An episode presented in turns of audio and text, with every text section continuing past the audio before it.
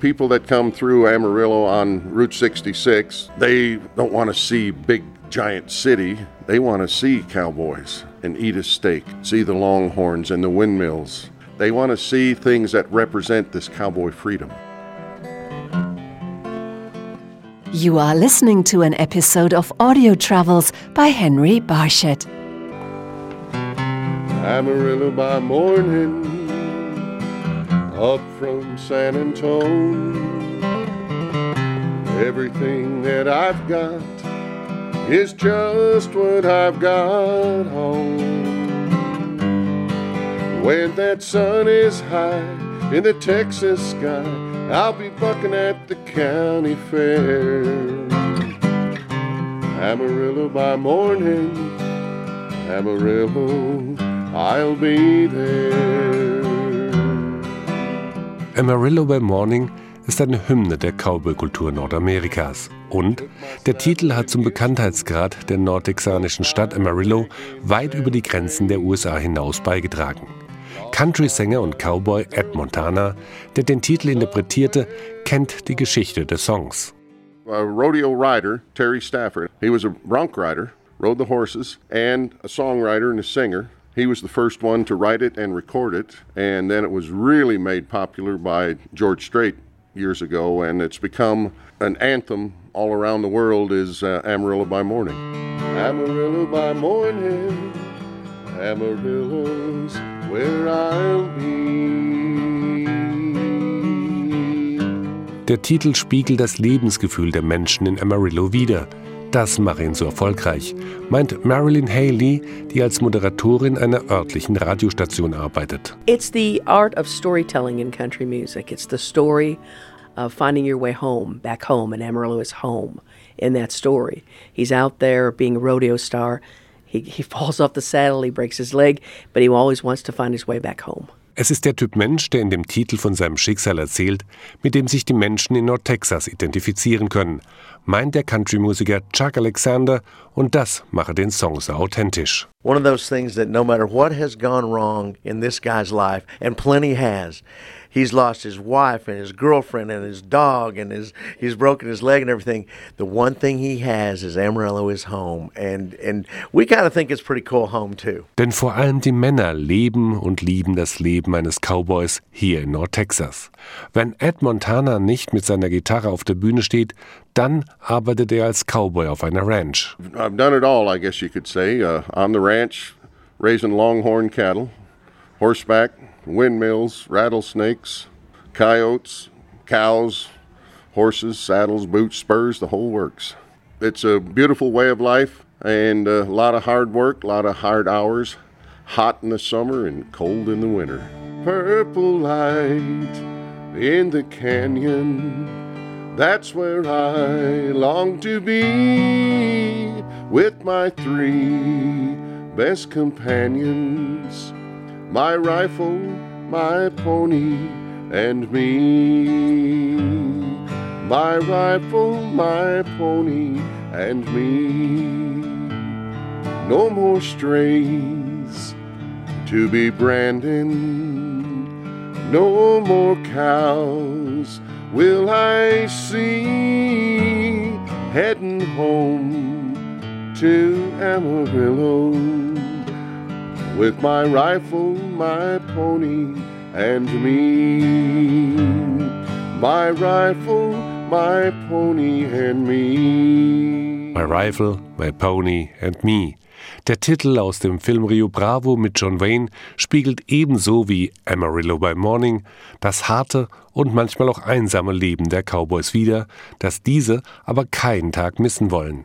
In Amarillo gibt es immer noch viele Männer, die die großen Hüte tragen und den Tag im Sattel verbringen, versichert Radiomoderatorin Marilyn Haley. The true cowboys working the ranches are still here.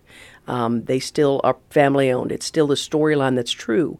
Uh, and it kind of runs through all the stories of all the people here is that hard work, um, honesty, love of each other, love of country, and um, uh, doing the hard stuff and making it through life through music, to help them through those stories. Doch Chuck Alexander, der vor seiner Karriere als Musiker auf einer Farm groß wurde und dort auch zunächst als Cowboy arbeitete, erklärt, dass es nicht Hut, Sporen und Stiefel sind, die einen Cowboy ausmachen, sondern seine innere Einstellung. That spirit of cowboy is so much more than just riding horses and taking care of things like that. It's it's a whole lifestyle. You will build fence, you will work cattle, you will ride horses, you will do uh, so much more.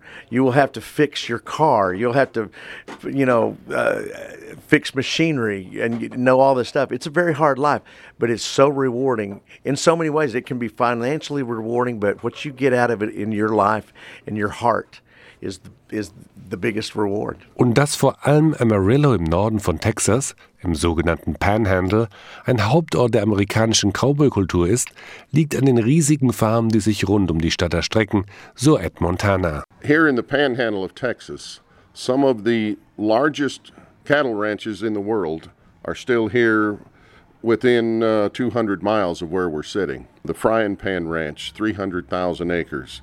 The LX Ranch, 400,000 acres. The JA Ranch was owned by Charles Goodnight. It was over a million acres. Out here in the west, it's wide open in Texas. When you get here to the Texas Panhandle, it's wide open prairie, sunsets, canyons, dirt, dust, cattle industry. There are more cattle in the Panhandle of Texas than there are human beings. That old Texas sun was rising. I could see it from my bed. Another day was dawning here on the golden spread. And that old panhandle spirit, I could feel it in my soul. And with a good hot cup of coffee, I'd be raring to go. Panhandle spirit, can you feel it? Way down in Palo Duro Canyon, or plowing on a tractor, or a cowboy singing a song. Panhandle spirit, can you feel it? And no matter where you travel, take the panhandle spirit along. That old Texas moon was rising, I could see it from my bed. Another day was falling here on the golden spread with that old coyote howling and a hoot out by his side where that old wind blows and the wheatgrass grows. The people smile with pride. Where the panhandle spirit? Can you feel it? Can you feel it? Way down in Palo Duro Canyon or plowing on your tractor or a cowboy singing his song panhandle spirit. Oh, can you feel it? And no matter where you travel, take the panhandle spirit along. Yeah, no matter where you travel, take the panhandle spirit along. Right. Es ist der blaue Himmel, die weit offene Prärie, aber vor allem die Menschen, die hier leben, die in einem den Wunsch wecken, am frühen Morgen in Amarillo zu sein. when people drive through, and you will come to Amarillo and you will come to uh, Texas, we hope, when you drive through and you'll drive down I 40 and you'll see the sky above you, a lot of people see nothing. I see everything. The world is open. You can see what's in front of you, you can see what's behind you, you know where you are and who you are. The people here are the most magnificent people that I've ever met. When I traveled on the road in another band in, in prior life, in pr- prior time, uh, we would come back home, and Amarillo has some of the nicest people we've ever met across the across the United States. People that come through Amarillo on Route 66, now it's Interstate 40, but it's the same trail. When they get to Amarillo, they don't want to see big giant city. They want to see cowboys and eat a steak, see the longhorns and the windmills, and this this the klapperschlange, the the rattlesnake. They want to see things that represent this cowboy freedom. There's a special spirit that lives in everyone here in the Panhandle. Wer nach Amarillo kommt, der hat wie an kaum einem anderen Ort die Chance, in authentische Cowboy-Kultur einzutauchen. und am besten hält er nach Ed Montana Ausschau, um sich von ihm noch mehr Geschichten aus dem Leben der Cowboys erzählen zu lassen. Now, this song is about what's always on a cowboy's mind, too. It's not all just horses, or cattle, or fences, or windmills. Sometimes it's about a pretty little girl. Well, she shines just like the waters down on Galveston Bay and smells just like a fresh cut field of sweet hill country hay. Her skin is soft as the petals on the rose of San Antone, and her legs are long as that old highway all the way to El Paso. She's all Texas, and I love Texas. She'll hold you in her arms both night and day. You know what the best is? I'll never leave Texas. I'll be here till the end of my days. Do-do, do-do-do-do-do-do-do, do-do-do. Well, her smile is like the sunrise down in Paris, I've been told. And her eyes are blue as that old pale moon on the trail to Amarillo. With a heart as big as Dallas, Fort Worth, and Houston, that's okay. Cause I'll always have Texas with me every cotton picking day. She's all Texas, and I love Texas.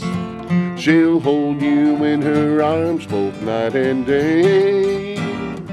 You know what the best is? I'll never leave Texas.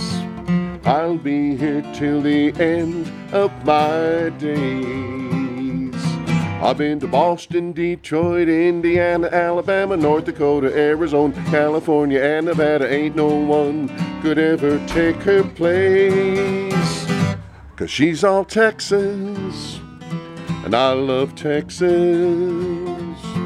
She'll hold you in her arms both night and day.